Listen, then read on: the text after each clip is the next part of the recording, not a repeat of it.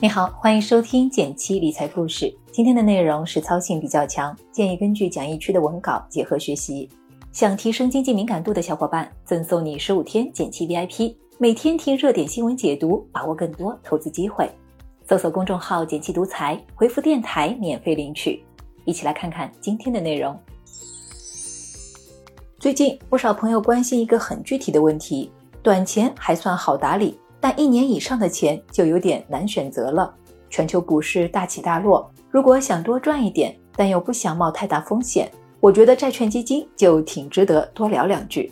但市面上的基金有几千只，不少小伙伴了解之后难免会犯难。基金种类这么多，到底该怎么挑呢？今天就跟大家分享一款好用的挑选工具——基金筛选器，可以帮助我们准确、快速地选出适合我们投资的优秀产品。这里要说明一下，文中涉及的工具及产品仅做科普使用，不具有任何利益相关。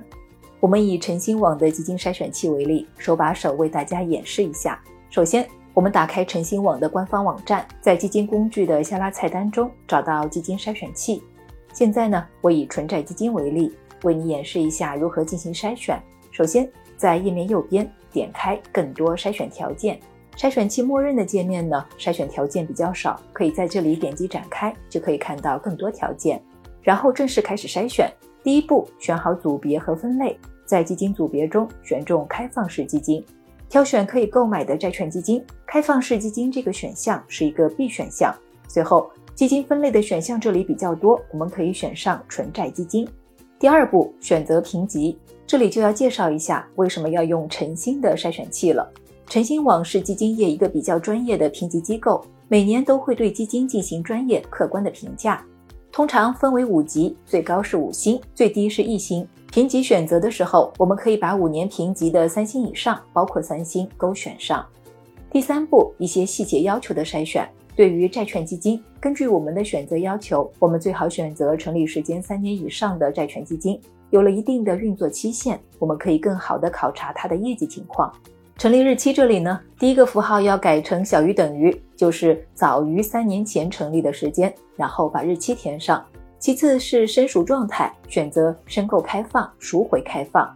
有些定期开放的债基目前可能会无法申购，因此这里选择申购开放、赎回开放，可以把一些暂时不能买的开放式债基剔除。最后再限制一下规模，五到一百亿，债基的规模不能太小，避免清盘风险，所以限制了五亿的下限。但是债基的规模又不能太大，规模大了，基金经理的操作就没有那么便利了。优质资产往往是有限的，管的钱多了，可能就做不到全部配置优质资产了。因此，我们也做个一百亿的上限。好了，这样基金筛选器的筛选逻辑就完成了，点击查询就可以等待结果跳出来了。第四步，进一步筛选。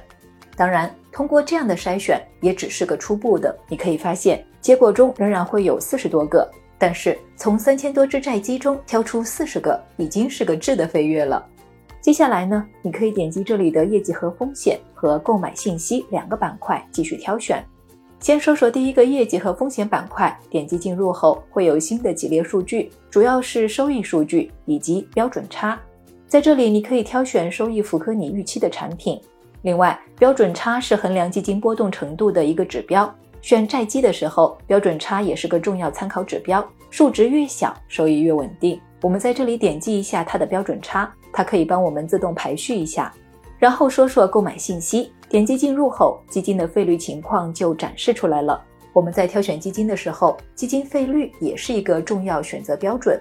通过各种维度筛选出基金之后，如果还需要进一步剔除，你也可以综合看一下基金费率。这些费率越低，我们实打实到手的收益也就越多。当然，最后要强调的是，基金筛选器只能给你大致缩小范围，最终落实到某一只，还是需要结合其他信息，比如基金公司的大小、基金经理的资历等。诚信网也有相关的信息，在这里选择基金公司、基金经理，查询一下对应的情况即可。好了，今天的内容就到这里了。你是否学会了用诚信网来筛选基金呢？如果今天的内容对你有帮助，不妨点个赞，告诉我吧。如果还有想学的内容，也可以留言告诉我。别忘了根据音频开头的提示，免费领取十五天剪辑 VIP，听懂最新投资机会，比别人更快一步。订阅内容每周一到周五，简七在这里陪你一起听故事、学理财。我们明天见，拜拜。